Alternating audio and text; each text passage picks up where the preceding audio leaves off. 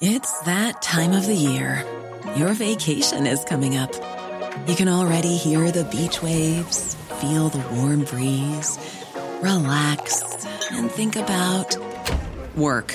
You really, really want it all to work out while you're away. Monday.com gives you and the team that peace of mind. When all work is on one platform and everyone's in sync, things just flow wherever you are. Tap the banner to go to Monday.com.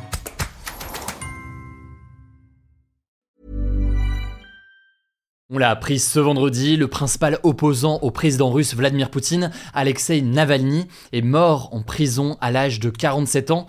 Cette nouvelle a donc fait le tour de la planète en une fraction de seconde et elle suscite énormément de questions. Salut c'est Hugo, j'espère que vous allez bien, c'est donc euh, le sujet aujourd'hui à la une des actualités du jour. La nouvelle a donc été annoncée par le service pénitentiaire fédéral de Russie ce vendredi. Alexei Navalny est mort à l'âge de 47 ans dans la prison d'Arctique où il purgeait une peine de 19 ans, officiellement pour extrémisme, une condamnation euh, qu'il considérait comme un moyen de le réduire au silence. Navalny était en effet considéré comme l'adversaire numéro un du gouvernement russe et de Vladimir Poutine surtout, et on va revenir dans un instant euh, sur pourquoi et sur ce qu'il a pu faire contre euh, Vladimir Poutine ces dernières années. Selon un communiqué euh, du département régional du service pénitentiaire fédéral, il se serait senti mal après une promenade. Il aurait presque immédiatement perdu connaissance.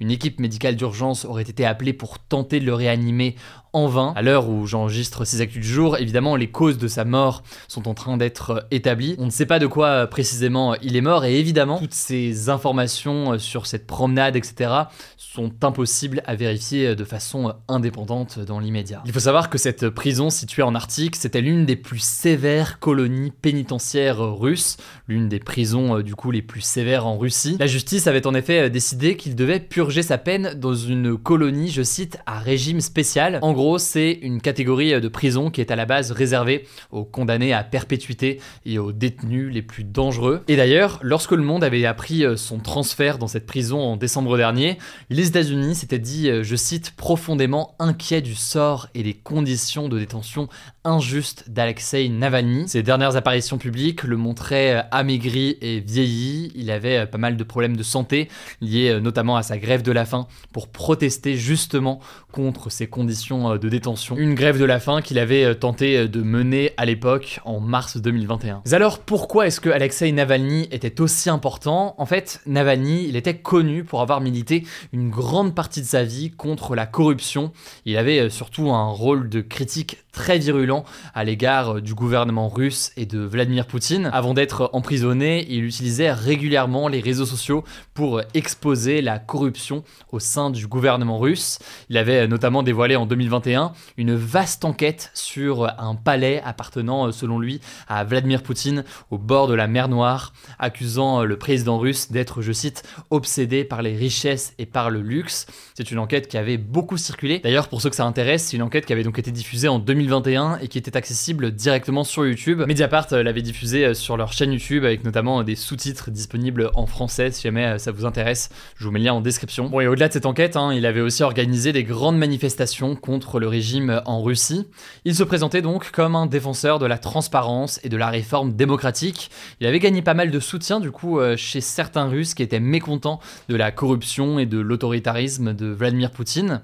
Il avait même tenté de se présenter à l'élection présidentielle de 2018 mais sa candidature avait été bloquée à l'époque par les autorités russes qui avaient invoqué une condamnation pour détournement de fonds. En 2020, on en avait parlé à l'époque sur ce format-là, Alexei Navalny avait été victime d'une tentative d'empoisonnement. En gros, il se trouvait dans un avion pour Moscou, il était tombé gravement malade et l'avion avait dû atterrir d'urgence à Omsk où il avait été hospitalisé dans un état critique. Face à la pression internationale et aux demandes de sa famille, il avait été transféré ensuite dans un hôpital à Berlin en Allemagne pour un traitement plus fort et pour euh, des analyses davantage poussées. Les tests ont fini par révéler que Navalny, à l'époque, avait été empoisonné par euh, un agent neurotoxique euh, du groupe Novichok, qui est une substance qui avait déjà été utilisée dans d'autres attaques attribuées aux services de sécurité russes. Et finalement, après son passage en Allemagne pour être soigné, il avait finalement été arrêté en janvier 2021 à son retour donc euh, en Russie. Cet empoisonnement à l'époque, il avait été largement condamné par la communauté internationale, beaucoup pointant du doigt ou accusant le gouvernement russe. À l'époque, Emmanuel Macron euh, avait dénoncé, je cite, une tentative d'assassinat et avait euh, demandé à Vladimir Poutine une clarification. Et puis on peut noter d'ailleurs qu'au-delà des condamnations, il y avait eu aussi des sanctions contre euh, le gouvernement russe. Par exemple, les États-Unis ou encore le Royaume-Uni et l'Union européenne avaient imposé des sanctions contre des Russes haut placés et contre certaines entités. Et c'était donc de nombreux mois tout de même avant donc l'invasion de l'Ukraine et les nouvelles sanctions qu'il y a eu depuis. En tout cas, depuis février, depuis sa cellule en prison, il avait appelé sur ses réseaux sociaux à ne pas voter pour Vladimir Poutine lors de la prochaine présidentielle prévue en mars. Il poursuivait donc en quelque sorte son engagement. Alors maintenant, une fois qu'on a dit ça, c'est important de noter donc que sa mort n'est pas anodine, qu'elle l'interroge. Il faut rappeler que beaucoup des anciens opposants de Vladimir Poutine ont soit disparu, soit sont décédés dans des circonstances assez floues. Par exemple, en août dernier, Evgeny Prigogine, le chef du groupe paramilitaire russe Wagner, est mort dans un crash d'avion en Russie quelques semaines après euh, une tentative de rébellion contre le pouvoir euh, en Russie. Là aussi, on en avait parlé euh, dans les actus du jour à l'époque. Et en l'occurrence, c'est très loin d'être le seul exemple. En tout cas, en France, Emmanuel Macron a réagi. Il a accusé la Russie, je cite, de condamner à mort les esprits libres, partageant sa colère et son indignation. Le ministre des Affaires étrangères, Stéphane Séjourné, a réagi de son côté sur X, estimant que Navalny a, je cite, payé de sa vie sa résistance à un système d'oppression et que, je cite, sa mort en colonie pénitentiaire nous rappelle la réalité du régime de Vladimir Poutine. Autrement dit, dans ces déclarations, il y en a plein d'autres, d'autres chefs d'État internationaux, il n'y a pas d'accusation directe d'avoir tué ou empoisonné là directement Navalny, mais à minima, évidemment, le gouvernement français et d'autres chefs d'État pointent du doigt la responsabilité de la Russie, de son système judiciaire et de son gouvernement, qui a mené à minima donc à retrouver euh, Navalny ainsi euh, en prison. Bref, on n'avait pas prévu de parler euh, de la Russie aujourd'hui. Pour tout vous dire, en fait, on avait prévu aujourd'hui de faire la une sur la nouvelle intelligence artificielle en vidéo qui a été inaugurée et lancée par OpenAI avec des bouleversements très importants. Donc on parlera très sûrement de cette nouvelle intelligence artificielle ce lundi parce qu'il y a énormément de choses à analyser. On a commencé du coup à travailler beaucoup sur tout ça. Je vous laisse avec Léa pour les actualités en bref et je reviens du coup juste après. Merci Hugo et bonjour à tous on commence avec cette actu. Au Sénégal, en Afrique de l'Ouest, le Conseil constitutionnel a invalidé ce jeudi soir le report de la présidentielle de février à décembre, décidé par le président sénégalais Macky Sall il y a quelques jours. Le Conseil constitutionnel, c'est une institution chargée de contrôler que les lois sont conformes à la Constitution, la loi suprême du pays. Il a donc jugé le report de la présidentielle contraire à la Constitution. En fait, après l'annonce de Macky Sall, l'Assemblée nationale sénégalaise avait adopté début février une loi pour repousser l'élection présidentielle de 10 mois, seulement trois semaines avant le scrutin. Mais cette décision a provoqué une grave crise dans le pays alors que l'opposition parlait, je cite, d'un coup d'État constitutionnel. Plusieurs manifestations ont d'ailleurs été organisées au Sénégal, trois personnes ont été tuées et des dizaines d'autres ont été arrêtées. Alors le Conseil constitutionnel a reconnu qu'il était impossible de maintenir le scrutin le 25 février comme c'était prévu à la base et il a donc demandé aux autorités de trouver une nouvelle date dans les plus brefs délais. On suivra ça. Deuxième actu, en France, le ministre de l'Intérieur Gérald Darmanin a invité les élus corses à dîner le 26 février à Paris pour leur présenter un projet texte constitutionnel permettant l'autonomie de la Corse.